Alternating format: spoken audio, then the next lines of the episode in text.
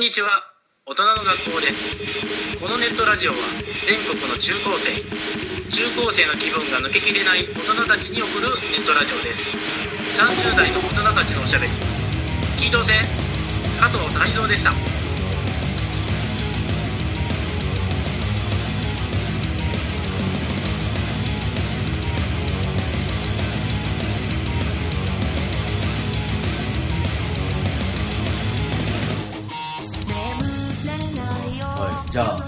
はい、こんにちは、大人の学校です。はい今回お送りするのは、私、お腹痛いマンの赤なめと、うん、あの、金プラ館長をやっていて、今日も金プラのことが喋れてとても嬉しいモンソンと、はい、引き続きただのゲストの木村です。あ木村さんはあのー毎回、あの、まあ前回もわざわざ金プラ博物館に来てくれて、はいあの、東京から、あのー本当にこんなにね、軽々しく来てくれて嬉しいんですけど、ちょっと今、うん。全然話違うこと言っていいですか、うん。最初の最初で、ええ。最初だけ、今僕、お腹痛いマンって言ったじゃないですか。最近なんか、SNS とかで、なんとかマンとかっていううん、表現あるの知ってます？うん、わかんない。ど、例えばどんな？例えば俺さっきそれね、うん。あのちょっとこれ話すっていうかずっと気になってるなと思って、まあそれ気になってるなっていうのも僕はちょっとイラッとしちゃうなっていうぐらいなんですけど、例えばねうん。うん。スマホ大好きマンとかああ、わかるわかるわかる。それはすごいわあかるのホーロック大好きマン、うんわかるわかる。リピートしたいマン、うん。参上わかるわかる。うつ一人暮らしマンにおすすめしたいのは、うん。今日はみんなに会えない寂しいマンわかるわかる。あの、今日結婚式は定期圏内なのに定期忘れたマンとかってね、わかるわかる。あの、つぶやいてる人がいるんですよ。午前中でパンツうんこでびちょびちょマンみたいな。だからね違う違う違う。そういう感じでしょ？いやだから俺も想像して、うん。なんとかマンって言おうと思ったんですけどさっきお腹痛いマンって言いましたけど全然ついていけないね。ああ、そうそう。いうことだったんだ。うん。で今ううんなんでうんこ漏らしてうん。びしょびしょマンって言ったじゃないですか、ういやそれイラッとしないんですよ、うん。なんでこの SNS に載ってるこのなんとかマンっていうのはイラッとするのかなっていうのを2人はどう考えてるのかなね、さっきそう思ったんだけど、あのさ、この金プラ博物館、狭い金プラ博物館に、まあ一応中年男性が3人集まって、はいはい全員短パンマンっていうのが、すごいなって思った。家から何にも言わずに集まってきたのに、全員短パンマンじゃんって。あその、違う。そこで SNS には、うん。多分短パン履くマンになあると思うん、だよね短パン履きまくりマンみたいな。あそうそうそうそう。そう多分。っていう話をねあのちょっと今後すごい。予告でしたいなと思ってますんで、一回さ、その、大人の学校で、はいあの30代の短パンはどうなんだっていう話をあまあおじさん2人でした時はい。にあったけど、今日ね確信に変わったけど短パン大丈夫？短パン大丈夫。大丈夫。自分が40でも大丈夫。大丈夫。50でも大丈夫。5060喜んでる。短パンだ短パン履きまくりマンの3人で少ないやっぱそのお言い方送りするも大人のポッドキャストですはい。で今日はキンプラ博物館うで引き続き第2回はい、本当に撮ってますと。あのね、意外にその木村さんからあの以前になんでモンソンがこんなに金パラにハマったかっていうのをお話ししてくれないかっていう。まあ気になりますよね。モンソンはそれいつでも話したいんだけど多分職場の人に話すわけにもいかないし、まあ、やばい人になっちゃうから。あの金プラを売ってる店にもそういうことは喋ったことない。でびっくりするのはその金プラを売ってる店がパン屋さんってパン売りてえからパン屋になるじゃんでも金プラ売ってる店って別に金プラ売りたくないんですよだからえでもお土産を売ってお店でしょ？お土産屋さんで僕ねこういうの集めてるんですよっていつも写メを見せるんですけど、はい。写メって言い方が古いんだけどはい。写真をね、はい。見せるんだけど大体反応めっちゃ薄いんですよ。はあみたいな感じでああみたいなとかおおみたいなは反応ない。絶あ対ー。だからそのモンソンは買ってるけど売ってる人もそんなにテンションは上がってないんですよ、うんだから集める側以上のテンションを持ってる人はあんまりいないんですよ世の中に。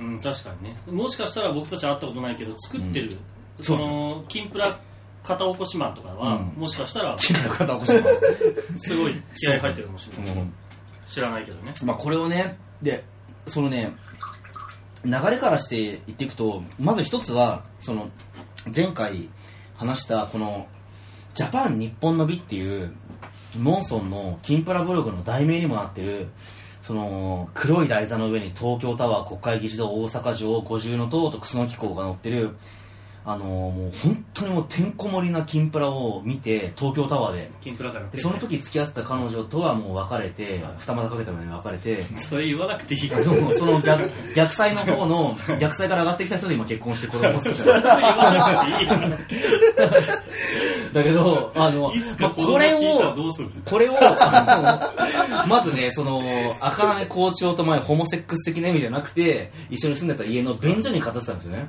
ああったそう。で、その時に、これ面白いなって思ったのがあって、なんで、まあでも、それのまず以前に、これに対するアンテナっていうのを、モンソンが持ったのは、やっぱその、スマップの歌で、その、あのー東京タワーで昔っていう歌があって、その、うんあの、頑張りましょうって歌で、努力と根性っていうとこで、その、この、今ね、ある、でも岐阜のね、伊勢参拝記念、あ、岐阜だっけ？三重です。三重だ、三重だ。うん 伊勢参拝記念の根性って書いてある。で、ここに、あの、書いた人の名前書いてある誰だお前って、あるんだけど、これが、後で繋がってくるんですよ。でこの根性って書いてあったりするはい置物っていうのがあって、その歌が出た頃は、昭和のダサいお土産に励まされて、でも頑張ろうぜっていう歌だったの。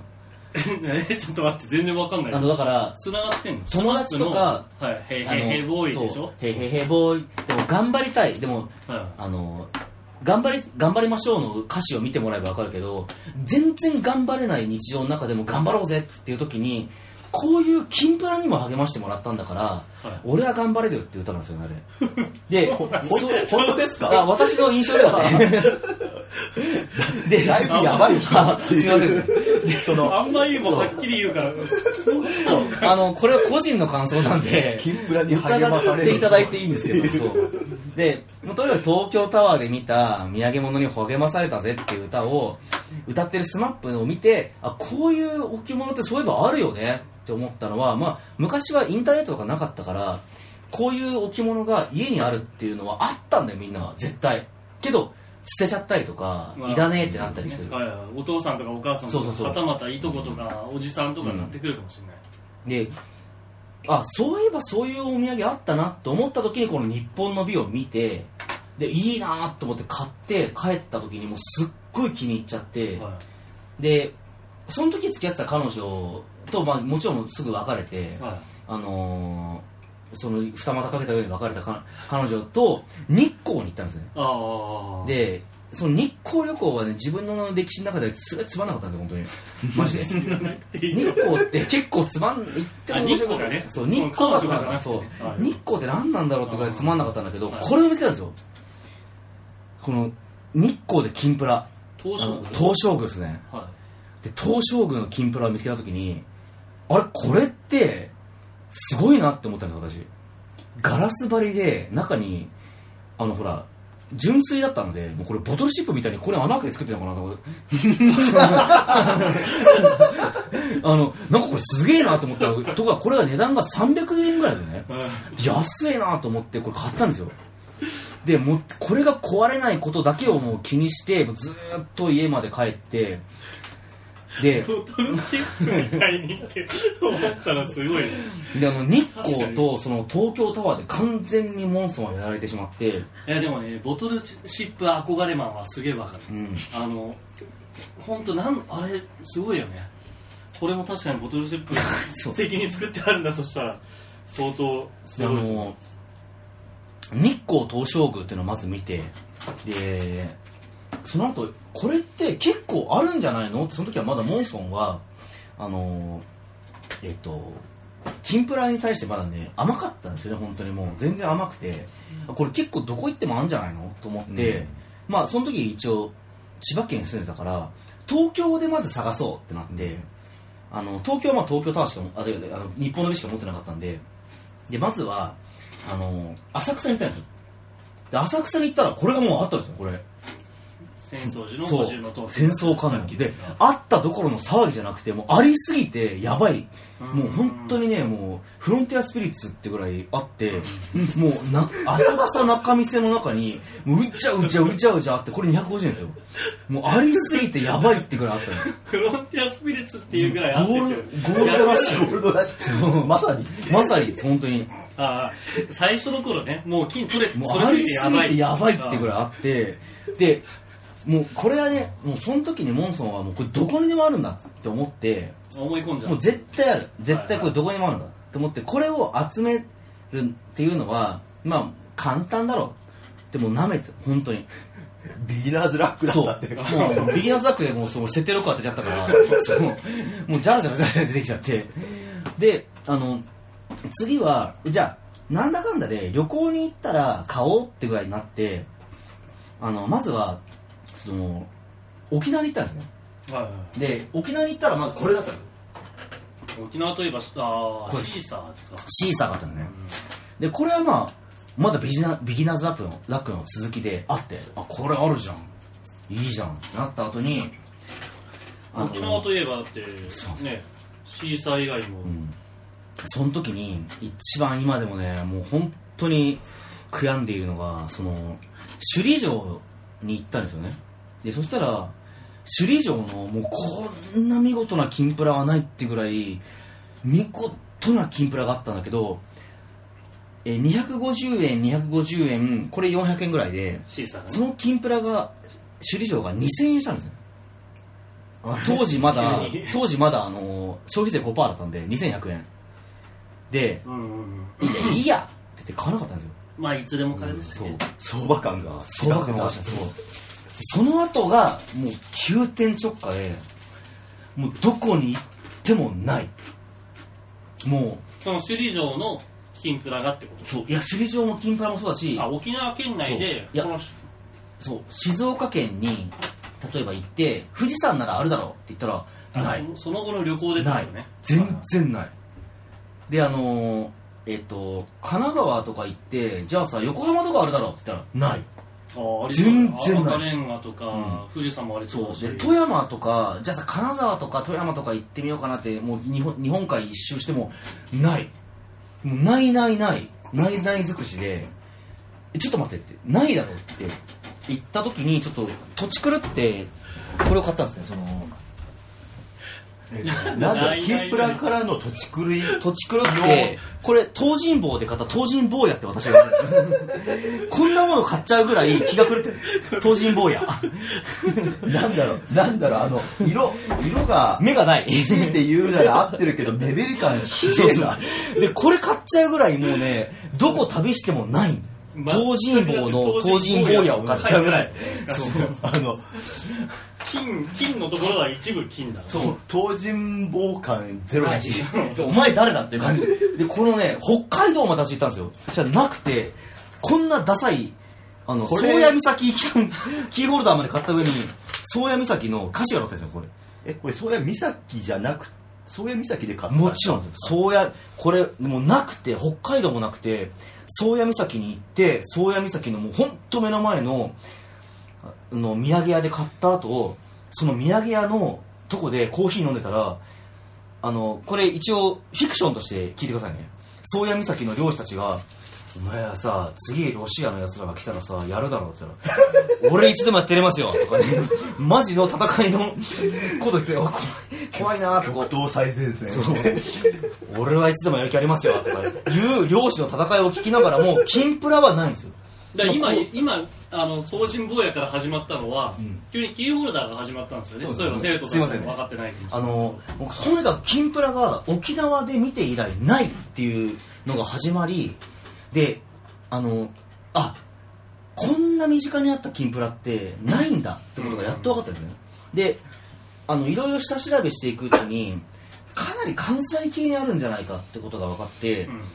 で、まあ、この辺見てもらうと分かるんですけど結構関西系が多いんですよね。大阪京都、まあ、前回の日本史につながるっていうのもあるんですけどあの日本史につながるってことはつまり修学旅行とつながるんですよまあ分かりますよなんとなくそれは、そう。京都に修学旅行に行くから京都でこんなバカなものを買う学生がいる。バカそう。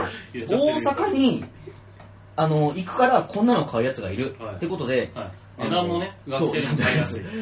だからあの修学旅行で行く場所には大抵あるから日光にもあるんですよ、うん。でモンソンはそのいろんな地域の人に会うたびに修学旅行どこ行ったんですか？って聞きまくってじゃあ仙台に行った、まあ、仙台まで行けてないんだけど大阪行った京都行った広島行ったとか聞いて、行くんだけどあったりなかったりっていうのがそうなかった時も含めて楽しいんですよね。でねなかった時で一番なかったなって思ったのがこれであのーこれは鳥取砂丘のなんだこれっていうさ鳥取にまずピこれね鳥取大砂丘って書いてあるピラミッドで金箔が埋め尽くされていた中にピラミッドがあるんですよねでこれペン立てなんですよね。であこれまずまず鳥取にピラミッドもないし金もないのに 何なんだろうっていうところこれが一番なかったなって思った楽しい旅でしたね、まあ砂丘だからあれですよね多分、うん。ピラミッド。あのこれ金プラ？だからないですよそのなかったなーって思う金プラが。な金かったプラを探なーす旅の中の思い出の一つっていう。なかったなこれは今説明したけど全然わかんないと思うからこれも写真撮って前写真撮ったから、うん。ちょっと写真撮っときますけど。これ本気でないなない。映像付きじゃないとわ伝わらないですね。まあね。これでもこうやって見たらすごい綺麗綺麗ですよね。なんか癒される。そ帰りの高速バスの中でずーっとそれ8時間やってね。あのいきなりこれ見せられても困惑あの今日木村さんはもう本当東京からこの我孫子組んだりまで来て意味不明な置物を見せられて辛い辛い思いをしてると思うんですよねいやいやいやいやあのあれですよ。これこれだけの思い入れを持って語る人の話を聞くのはありがたいですね。申しこれで訳ないです。もあれですね。このピラミッドの中にうん。象形文字みたいなの書いてあるそう鳥取でも何でもないんでね。でねなかったなって思ってるうちにそのやっぱ金プラっていうものがあることに対するもうありがたみがすごくなってきてそのやっぱさっきも言ったんだけど会った時の喜びが爆発したのがこれなんですよ。あこれじゃない。えっ、とねあれ会津通話城どれだ？それ鶴ヶ城まだポジション来てないんじゃないかな。じゃあさっきど見っかで見たけど、あこれこれうあのこれですね。でもう本当に金プラが見つからなくてないないないって言ってた頃に、あのー会津福島県ですね、はい。会津鶴ヶ城にもう単独でもうあ単独っていうか別にいつも単独なんですけど ん山みたいにしてる。あの単独無酸素みたいな感じで言ってるけど とにかくもう人いつもあのき当時乗ってたねエアコンの壊れたバモスでもう行って会った時の喜びってすごくてなぜかというとやっぱあの当時その東京より北でなかったんですよ金プラが。でもこあだからの会津あって日光と茨城は行ってたんであの日光とうん浅草寺って、はい。あの緯度が全く同じなの。38度で、うーん。もっと西にはあ東にはなかった、はいはいはい。あ北ね西ね、ううん。ん、あ東ね。東ね。でこれ見つけた時にもう本当にもう自分で金プラを見つけた最初の金プラだっていう喜びがすごくてもう本当にこれを見つけた限り嬉しくてあのーここからもう私は一生かけて金プラを集めようって決めつつもあのー金プラ道に。金プラ道に。まあでもこの時点で結構ねここから後に集めたの十何個かしかない、まあ、2 3 0個しかないんだけど、まあだからそこそこ以降っていうかそれより鶴ヶ鶴ヶ城の前は、うん。まあ誰でも買えるような場所に売ってるまあ金プラだった、金プラ探しじゃなくても行くだろうって場所にばっかあるものを買ったんで、まあ、ないだろうって場所で言うとちなみにごめんなさい鶴ヶ城は福島じゃないですか。福島そう。福島県僕じいちゃんばあちゃんというか、うちの父があ校長の住んでますよ、ええはい、他にあありました？福島って。今のところなくて。福島は広いので、はいなかなか行きづらいのがあと冬行けないっていうのあ冬は福島は行けるんだけど、あのなかな意か東北は雪で降っちゃうからいけないっていうのがあるんで。で一応ねその2つ紹介したいのがあって。これはねえっ、ともう金プラ界のもうウブロですねあの姫路城でもう私ね姫路城に行くためにもう3回もね姫路城行ってるんですよ。姫路を置くためのスペースをそう。作らないといけないぐらいの。で姫路城が完璧なガラスケースに入ってて裏に短歌も読んであってでこのね上から見るとさこのちゃんと上この攻めにくいっていう感じが分かるじゃないですかいやごごめんなさいごめんなさい。そそそれちょっと高度すぎてよ。く申し訳ないこれはね2300円もしたんですよ。いやでもこれで2300円。安いでしょ。うんうん。上から見たこれね一般人は触れないからねにくいっていうのはあれか一般人は触れない。これは本当生けね垣がすごく高くてちゃんと物見塔が四方に立ってますよみたいな。あのガラスケースに入ってこれもう本当かでもねまあ一応これ言うとその名古屋城にはね8000円ぐらいする金プラもあるんで。え？それな何の金プラなんですか？あの名古屋城の。お城の？うん。さすがにそれは買えないんですよおね土産のなんか値段の域を超えてるっていうか。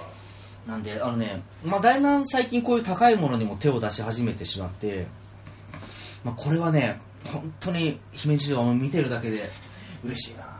本当に嬉しいと思う。もう一つはこれですね。あのさっきも言った首里城を買わなかったモンソンのために校長がわざわざ買ってきてくれたんですよこれを。これは本2000円した首里城の金プラ。ななんだろうやっぱ重さと金額が比例する感じこれはですよね。素晴らしいっていうね。でなんか結構高い系のやつって結構ちゃんとしたもそうなんですよそう。しっかりしてますよね。これでね那覇のあの沖縄の人の雇用が少しでも救われればと。こう言えるとさ本当にこうなんだろうねこうさプロポーズにねこう使えるね確かにちょっと。あのーあね僕が沖縄出身でスペシャリティあの you 関東の人なんか自分の、ね家で一緒に暮らしませんかっていう時に一緒に暮らし暮らしませんかって、うん。ね沖縄の風に言うとね、うん。なってたから。クラスさーってね、うん。言う時にね首里城。これはね本当この姫路城とこの首里城はもう金プラをや集めてきて本当に良かったっていう、そう僕が買った金プラってこの首里城と、うん、前回お土産で買ってきた名古屋の B しかないんですけどだから僕金プラってこのぐらいの値段かと思ってたんですよ。2000円、まあこれ大体250円ぐらいです。そんな250円だったらもっと買いたいなって思ってきたな。あとこれ首里城ってうん。入園料っていうかかかるんですよ。ああ、ですよね。だからかかった上で買わないといけないからさらっと金プラだけ買いに行くっていうのもちょっと。そうなんです。しかもね沖縄旅行行きたいっていうと首里城行くとやっぱ一日潰れるから、うん。なかなか行ってくれる人がいないんで、うん。これは本当にねあの首里城をもらえたっていうのはもう本当に金プラが好きっていうことを発信していてよかったっていうね。そうですね。そうなんですよ。やっぱねもうこの辺の箱もいいはずです箱ね高い。あのこのこれ内側のこういうこれはい。はが結構、うんあの高いんですよ。ああデザイナーだから。そうそうですあの仕事柄ちょっとなんかいろいろとあの、何かしらやらなくちゃいけないことがあるんですがちょっとこの箱自体がそれなりにあの中国とかあの海外で作らない限りなかなかな値段になっちゃうだろうなっていうのをちょっと今これがね箱を見ながら。いいところがこの首里城もまあ一応その公共でありこれもそうなんですよねこの首里城と国会議事堂の落差の凄さっていうか、まあ、あと一応最近冗談系も集めててこれも集めてるんですよね。このビットコインですね。ビットコインも買いました。これ40円です。中国から。直送で。ななんですかね。あの完全に。金色にこだわっている。そうです金色にこだわってますね。本当に。ああのの正直このこのビットコイン、うん。中国のビットコインの、これは 金プラどうこうじゃなくてただのギャググッズ、まあそうですね。でもやっぱ金っていうのがモンソンがなんで金プラを集め始めたかっていうとやっぱそのそのポエジーもあるんだけどその日本の美に対する。だけどやっぱりその金っていうのの良さそのモンソンはもう大学受験も世界史でやったんで、うん。その世界史っていうのもざっくり理解していくときに金金っていうのはもうどんな人種性別思想判断を超えて素晴らしいものだ。これを手に入れるために人間は戦っていたんだ。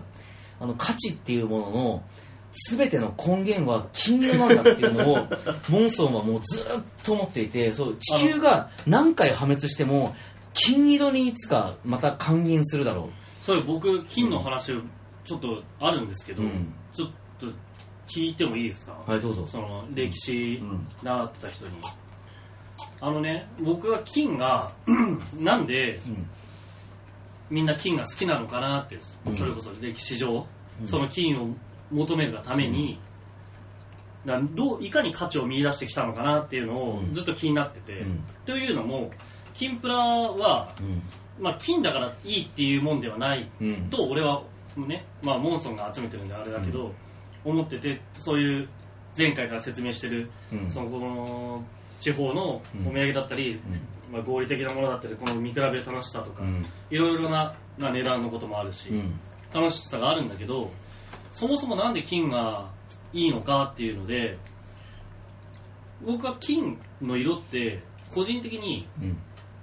すごい一番綺麗ですか？この金っていうのが一番純粋にうん価値があるんですよって言われてもあんま分かんない。うん。どっちかっていうとなんか透明感のあるガラスというか、うん。透明度の高いものの方が価値があるんじゃないかっていう、ね思うのね個人的に。でそれって昔からダイヤモンドとかそういうのがあるじゃないですか、うん。鉱石の中で磨けばすごい透明度が高いと。だからそれって単純に見た目の問題なのかなとか思ったりすると金って科学的にその熱に強いとん熱になんだっけ？強いんまあだとにかくあらゆる面においてうん。金に勝る金属はありませんから。あ変質しにくい変質しにくい溶けにくい。あとあの永続性がすごいそうそう。だから未来永劫その質が変わらないよっていう純粋なところとかっていうのは、っていうのは後付けっていうか後で分かったことじゃない。うん。すごい大昔の人がその金がそういう性性質があるよなんて知らなかったでしょ、うんなのになんで好きだったのかなっていうのを思っててうん。オリンピックで金メダルっていうじゃないですか、オリンピックって昔からあるでしょ、うん。金メダルって昔からあったのかなって。どうなんでしょうね。やっぱそのモンソンねスポーツ大っ嫌いなんで。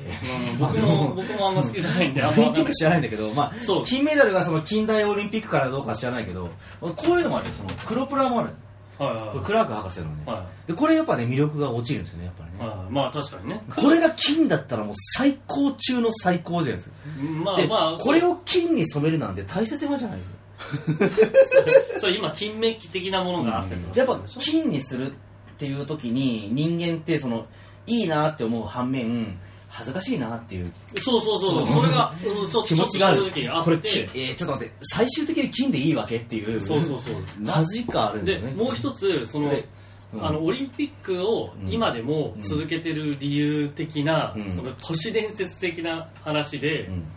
その IOC だっけ、うん。オリンピック委員会がどうにか、まあ、ややりたいとうん。言っててだってひ国が主催する国ってその開催する国だってすごい借金してまでやるじゃない、うん。だからそれってその金の価値を下げないために、うん。常に金は一番ですよっていうのを、うん。今の時代でもずっとやるためにオリンピックをやってるんじゃないかなっていうふうにちょっとこの間思いってね。それはね病院に行った方がいい。なんかユダヤその妄想はねその妄想は病院に行った方がいいああもうなんか自分は比較的今金の話聞いてう。んあのよくコンビニとか田舎のコンビニでも虫集まるじゃないですか。光ってるところに。人間も結局動物だから光ってるもの本に。反応しちゃうっていう感じなのかなっていう。そうなんです。遺伝子レベルルでなんか反応しちゃうみたいな感じななんかのあのマジでそうであの黄色で光ってるものに反応するわけであってバナナが黄色でじゃなかったら誰も食わない。あと緑色のバナナは売れてる売れて味ないが同じでも誰も食わない。そそう。だからその金色黄色と光ってるっていうこのねこれですよ。今このさ貧弱なねあの40ワットの電球に光ってる金プラに絶対ねこれ今いる3人はもう目を奪われてると思う。んだよまあまあまでこれをキラキラしてるであのほこの部屋の中。ら木村さんやっぱねそのほらデザイナーであ造形立体はやります？立立体はやらないんですよ、うん。うん。でもさこれをさ金色にしてくれっていうのはさ造作もないことじゃない？なんかまあまあ別にそれはやろうと思ったら、あのやってくれる業者さえ探せば全然できる話なんですが。これをやっぱ黒でやっちゃうっていうのはそこであちょっと金はないんじゃないかなっていう。あの、まあクラーク博士。クラーク博士金じゃないでしょっていう。照れだよ。照れ。でクラでねこれもそうなんですよこれ。太宰府これだいぶこれもねだいぶくすんだ金。これ？こラっちはね、まあ、かなり金なんですが 出雲大社のねこれはねしかもね 可動式なんですねこれしかもそうすごいすごい取れるやつもあるんですね。うんそれでこれはね今のとこ1個しかないですねこれは。これやっぱそうですよね。ある程度の重みのあるもんじゃないと可動式にできないですよね、出雲大社のね恵比寿さんと。なんでわわざわざあれなんだろう。接なんかすご着しないで。くでもこのねやっぱさこれだけたくさんの衣装があって、なのに一応全部さこの人たちが何かさあのカルテル結んでるわけでもないのに一応全部金じゃん金じゃん？そうそうそうっていうところがいい本当にいいんですよねこので出来上がったものを見るたびにああいいなってねこう本当にもう旅をしていてよかったってもう昨日ねあの1000円の漫画喫茶泊まって寝苦しかったけどもう大丈夫っていう気持ちになる、でいつもあの校長にも言ってるんですがあの旅旅ってみんな目的を持ってるようで持ってないんですよね。そのハワイに行くとか時に行ってうわ遊んで帰るんだけどあの金プラを見つけるっていう目標を1個持ってるだけでもう 100m 歩いてみようかなとかあの角曲がってみようかなとかこの土産屋さんに話しかけてみようかなとか本当にちょっとした違いを金プラが生み出してくれるんですよ。もうそれが本当にねあの集めていてよかった。金プラって本当に人をね幸せにするんだなってね。いやでもそれなんかあのそうそもそもこの金プラの話って、うん。あのワンクッション置かないと理解できない人がいっぱいいると思うんですけど あのその旅の旅の目的の一つとしてモチベーションとしてっていう風なのはすごく一般的にも通じやすい話通りやすいというか。ていう気が。あの私はね今こうやってねあの集め始めてこう木村さんもいる校長もいる。で目の前のテーブルが金プラだらけじゃないですか。もう今すごいね幸せで本当に幸せなんですね。こんこうしたくて金プラを集めてきたっていうぐらい。もうこれいろんなもう金プラをね見てほしい。これ彦根城ですねこれは。これはこれはね唯一北海道で1個だけあったね。クラーク博士が若干金の。これこれこれって これざあのこれはちょっと騙してるブブロンズ？申し訳ございません色？でこれはねこれはねあのえっ、とこれはタイで買ったんですけど。タイっぽいっすね。タイで100円で買ったんですよ。100円。これ見てくださいこれ。富士山カード。金カード。これ金富士山の金プラは見つかってないけど。ないんです金カードは金のカードしかもこのカードがねもう何百回も富士山行ってるモンソンでもう1個の店しかないの。これこれ？マカファンニャハラミッタ新居、そう。あはうあ般若品評が入ってるからね、いはいはい。霊峰富士山。うん。あのーここういうなんか宗教系のものっていうのもなんかあ宗教系はかなり集めてますね。ああでもあの宗教系と金色って比較的その相性がそれはまさにそうなんですよ。あれなんですよ。うちの父親の実家がお寺やってたんですよ、おおその間もう裏ぶら下がってるもの金色だらけで。しあのなんだその金プラでもカタログがあるみたいな感じでお寺グッズもやっぱりグが仏具のカタログがそう仏具のカタログがあっていいっすね。これ系みたいなもんね。あそうそうそう。そういう系のものが結構仏あの具工具。これ大山。いいっすね。お寺のアスクルみたいな感じでああるんですよやっぱり。テラクルがそういうそうそうテラクル。ブツクルみたいなやつが。読んでみたいなテラクル。ね。今この日本の美を持ってる木村さんがもうね最終下達をしたみたいな感じ。いやこれねちょっと今欲しくないですか？話マジで。話変わってうん。一つ、うん。その仕事柄気になったことがあって、うん。この4つの金色比較的色味はあってるんですけど、うん。これだけ若干黄色に寄ってるんですよ。そうなんですよ。バナナイエローここだけ東京タワーのああそういうことか。そう地デジをつけたので変わったんですよね。第一版の時は全部と色統一されてたけど、うんこれだけやるときに色調整を若干ってああそういうことですね。朝食が、ね、ま間に合わなかったんですね。あーなるほどでそのね。校長と住んでる頃は地デジなんかなくてもうまるっきりあちアナログだったからこれなかった。あれがね今あれ今どっかにあればね本当欲しくてもそうさっきからずっと気になってそれ持ってたんですよ。確かうこのねいいっすよね。このねしあの生きてる感じ。にえちなみにあのー館長のモンソン館長の後ろに置いてあるああれもね一応同じね。日本の美の第 2, 2回目に買った2回目に買ったやつはその色はどうなってるんですか？これも一応ねあこれ多分相当日紫外線焼けしてるんだけどこれ日焼けしてますからね。あこれなんかこれシャンパンケースあれでもだいぶそうだからこれ逆にこっちがき、うん。黄色に寄っちゃってるんですよねと思ってなんでだ。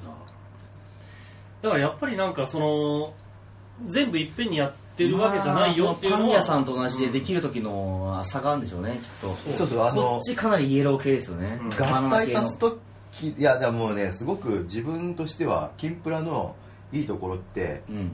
あの館長には悪いけど、うん。あの作る側に愛情を全く感じないあたりそうなんがですよ。それなんですよ本当に。確かに。あのね作ってる側もこんなもん作って何になるんだって思いながら作ってる。